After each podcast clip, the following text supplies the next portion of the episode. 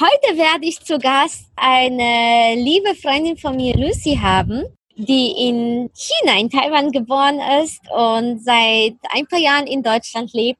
Und wir werden darüber sprechen, inwieweit Englisch ihr Leben verändert hat, in welche Kulturschocks oder Überraschungen sie hier in Deutschland hatte, mit welchen Herausforderungen Deutsche, die nach China kommen, konfrontiert sind und auch ihre Erfahrungen in USA und es ist ein wunder, wunder, wunderschönes Interview. Es ist in Englisch, weil Lucy viel besser Englisch als Deutsch spricht und ich hoffe, dass du es trotzdem verstehst und lass dich von ihrer Story inspirieren. Welcome. Witamy. Witajcie. Добро пожаловать. Welcome. Sveiki atvykę. 欢迎 Tere tulemast. Deutschland und andere Länder mit Anna Lasonczek.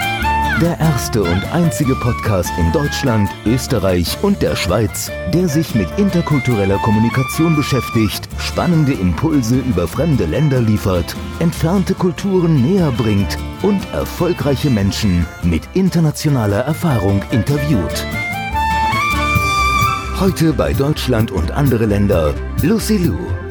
In Taiwan geboren ist sie global aufgewachsen. Sie spricht fließend Englisch und Mandarin und kombiniert perfekt ihr Wissen über Ost und West und bietet damit einen einzigartigen Coaching-Ansatz. Lucy hilft Unternehmen bei der Entwicklung ihrer ganz persönlichen Geschichte und entwickelt exaktes Messaging, damit der ideale Kunde angesprochen wird. Sie führt ein privates Familienunternehmen, das von ihren Eltern ohne großes Kapital gegründet wurde, zu einem Unternehmen im zweistelligen Millionenumsatz. Sie arbeitete mit erfolgreichen Millionären und hat aus den Erfahrungen und Geschichten ein einzigartiges Wissen erlangt. Lucy ist dreimalige Sprachmeisterin in Taiwan und hatte Auftritte im taiwanesischen Fernsehen. Sie gewann den Millennium Olympic Star. Sie gehört zu den wichtigsten Kommunikationsexperten unter den taiwanesischen Top-Führungskräften. Lucy Lu. Yes. and Lu is the last name. That's right. It's very, very common in China that you first say the last name and then the first name. Is that true? Yes. When you say in Chinese, my name is pronounced as Lu Shi Yu. So that's Lu is the first is the last name and Shi Yu is the first name. So you're right. and so we are in the middle of the topic but let us start from the beginning we met uh, firstly i think in the toastmasters event an event for speakers or an organization with a lot of speakers being able to practice on stage and then we met in international millionaires network when you are a member too and then we had a beautiful walk and Greek dinner, and we we couldn't stop talking. And I think I I took the last train possible.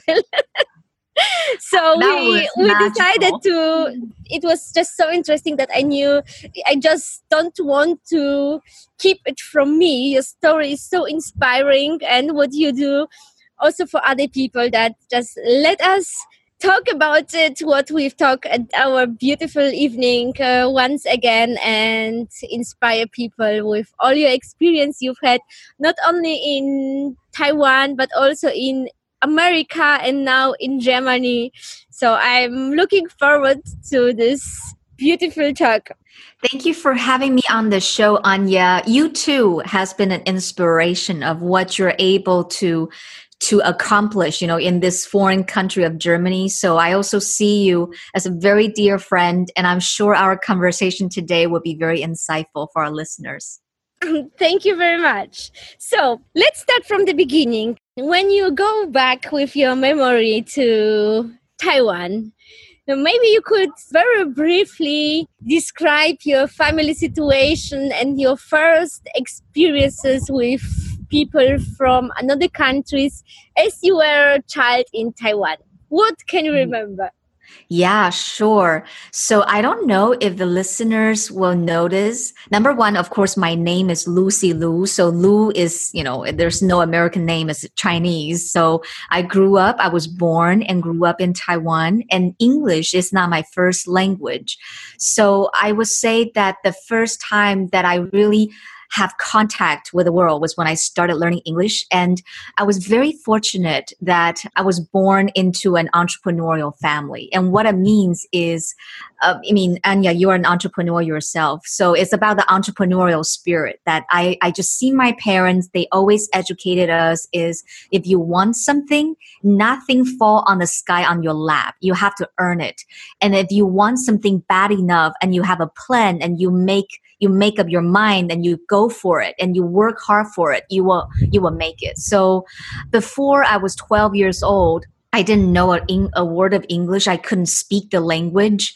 But as I was growing older, I remember um, when I was in junior high school and I was 12, my school teacher told me, and she said that if you are able to master both English and Chinese, you're going to be rich beyond measure. And I was like, wow, okay, I want that. Therefore, at that time, I just made my decision. I was like, okay, I am going to learn English. I'm going to master this language. And that decision totally changed my life. It enabled me when I was growing older, I was able to turn my language skill into a profitable and passionate career um, where I was the go to communication expert for elite Chinese entrepreneurs, as well as getting me to travel around the world and now working with international clients. So you are very curious about the world and getting to know people from all over the world. That's why you started learning English. What do you think? What is the attitude in China to learning English and to, to the Western world? I think this is really, really interesting, and that's a great question. If there are any listeners that you're from China, please write in, you know, with me and Enya, and then see if I'm bullshitting this, okay? But this is my observation, and it's very interesting. Is I find that most of the time most people learn english because it's practical right that's the world language however Chinese people have this mindset that where English has become kind of like a status symbol. So, you know, that learning English is very interesting because in Taiwan, I have a friend, and this is an interesting story. I have a friend who is an ABC. So ABC stands for American born Chinese, meaning that the only thing that separates him from a native speaker is the fact that he looks Asian, but there's nothing Asian about him. He grew up in the US and then, you know, that that's his first language. But when he got to Taiwan and he wanted to find a part-time job in teaching English because that's what he can do effortlessly, the, the school teacher actually asked him and say, are you white? And he was like shocked, like, ah, what do you mean? He's like, um, no, I'm American born Chinese. And then so the school teacher actually say, well, if you're not white, we're not going to pay you as much. Even wow. though yeah it's crazy so a lot of times that people they learn the language they feel like to be able to speak english is kind of like a status symbol it's like i'm in a higher social class and a social you know level that i'm able you know to speak english and that is something very interesting that i observed. Yes indeed. And how how did learning english impact your life? You obviously i'm not native speaker english not, not english native speaker but i wouldn't recognize that you were from Taiwan, uh, mostly. Uh, people from China speak with a very strong accent. And you, you not only that, you you really seem to my ears like a native speaker of English. So I can reckon you put a lot of effort and passion in learning it. So what what's how, how did it affect your life? It completely changed my life. But I think I would like to start from the beginning because a lot of people they just see the result and they will be like, wow, that's so cool. You speak English so well. But I think what may be most inspiring for the listeners is how I started learning the English, how, how I started learning the language and, and how that progressed and how that changed my life. Can is that okay that I share that part? Of course. So as I said, before 12, I didn't really speak a word of English. And I was in school, and there was this one girl that I really, really, really admire. You know, she's like an ABC, okay? Her English is so beautiful. When she speak, it's just like, oh my God, you know, she's like from a different country. And then just she just got that vibe, you know, he has she has that charm at 12 years old. And then I've always thought like I wanted to be like Melody, you know, her English is so perfect.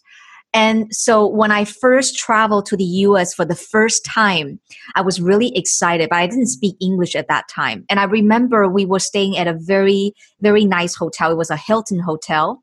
And then at 12 years old, you already think that you're an adult. So I remember like I was in the middle of a pool, you know, you are on one of those floating things, you know, that the, the I don't know how to call that, but then you're, you, know, you can lie on this, you know, you are just floating in the pool and I wanted to order a drink. So I motioned to one of the waitress to come over because I wanted to order something. But when she came, all I all I heard when she started speaking sounds like this. I could not understand a word. And I was like, oh my God, I, I, I didn't even know what to say. So the only thing I could say was, sorry, I don't, I don't speak English. And then 12 already, you kind of have a sense of self already. You're like, oh my God, I cannot even express myself. And that really made me very angry because I'm the mm. type of person that when something trigger me, I want to overcome it. And that really triggered me. I felt like, wow, I, I don't want my whole life just always you know how chinese people travel that you just travel with tour buses and you get down to one location and you take pictures like crazy and you get on the bus again yeah because you, you, don't you need, the language. you need the guide and you are you yes. on him and yes on, exactly her. and then yeah so at that moment and on the flight back to taiwan i just said to myself that this is the perfect timing. I'm young. I'm going to learn the language. And one day, and that was what I called um, a irrevocable or year, how to call it, like the unshakable decision. Is like once you made that decision, no matter what you make it happen, was I made that decision at that time when I was flying back to Taiwan was one day I am going to speak English as well, if not better than the native speakers. So when I got back to Taiwan, it was still the same environment. I mean, we have English class, probably probably like um, only three hours per per week, something like that. So like like like nothing. But when I got back to Taiwan, there was a fire burning in me that I was determined to master this language. So I listened to the radio, English radio programs. And in the beginning, I was listening to that program, the same program, seven times a day. Seven times a day.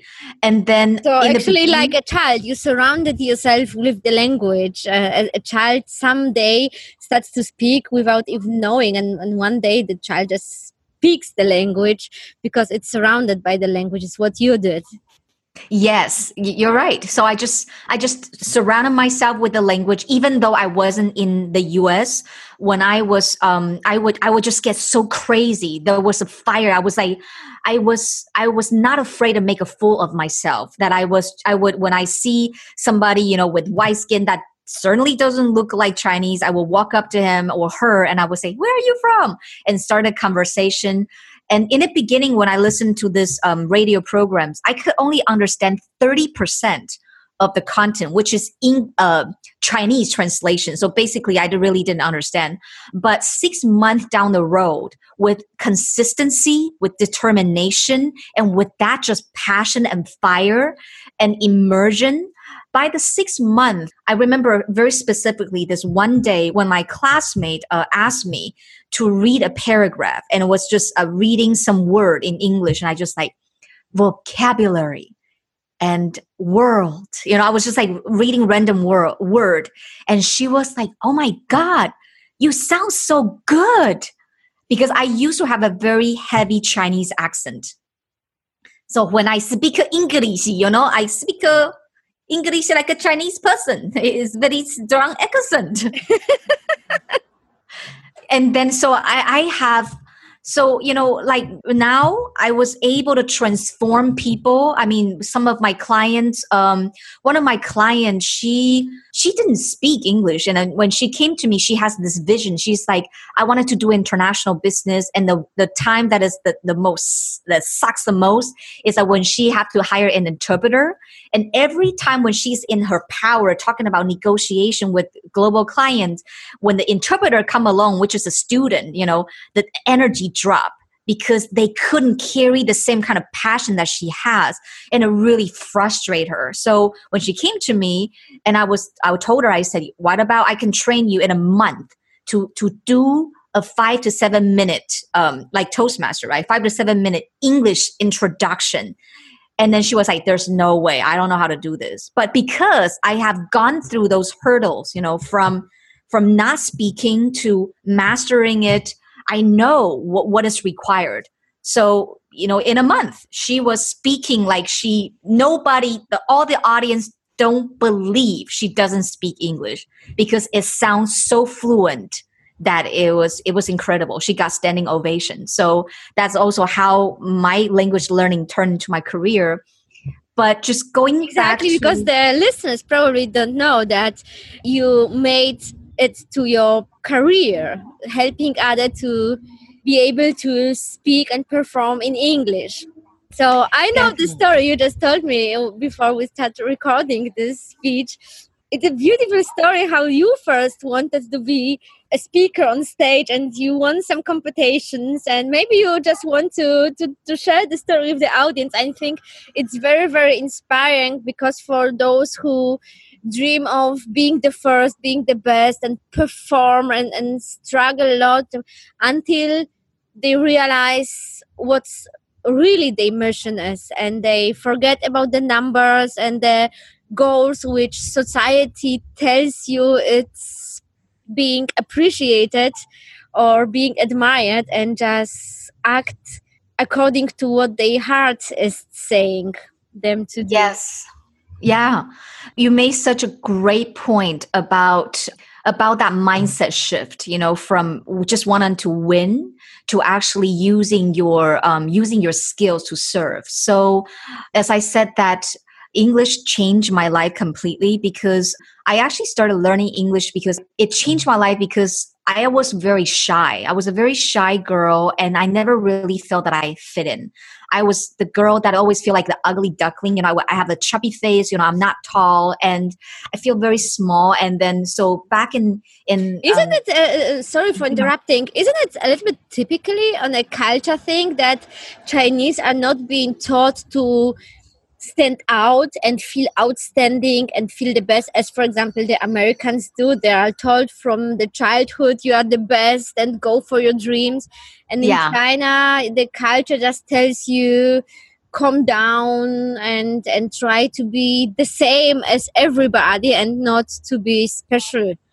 I cannot speak for the current generation because i think China also, you know, it it changed a lot already. But I'm I can only speak for my generation. I'm I'm 36 this year, so I can only speak, you know, already like 20 years back. You know, when I when I grew up, how that was like. But you are right, you know, growing up because we always have to you wear uniform. The teacher really doesn't really encourage you to stand out because you know it's about passing exams. So it's just about being in harmony. You know, you don't really you don't really stand out. Otherwise, people look at you like weird. So uh, Melody was one girl that was really always standing out, and for me, she's like my idol. And so I was very shy, and I was never I was bullied a lot as well by the popular girls in school.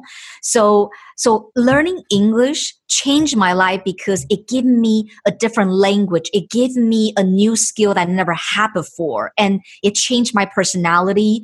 And also that at that time I started joining speech competitions. So I joined my first speech competition when I was 12 years old and then even though it was my first time it's like i discover kind of my my talent and i earn i think i just got second place my first time of uh, public speaking competition when i went to senior high school. So we in taiwan we have junior high school three years senior high school three years. When i was the freshman in senior high school i was already like the whole school uh, champion in english public speaking. And then when by the time I was 18 years old, by the time I was a freshman in college, I was already a three times national speech champion in English in Taiwan. And I was just on fire because I wanted to prove to myself that I wasn't this shy girl anymore. I wasn't this, you know, helpless girl anymore. I am the popular one. that I'm the great one. So I would just go into competition just as a sports for fun that I wanted to prove and I win. And then the next win, I'm looking for the next competition and next competition. And I, I love first places. And it, to a point where I felt, ah, it's all cool, but something is missing.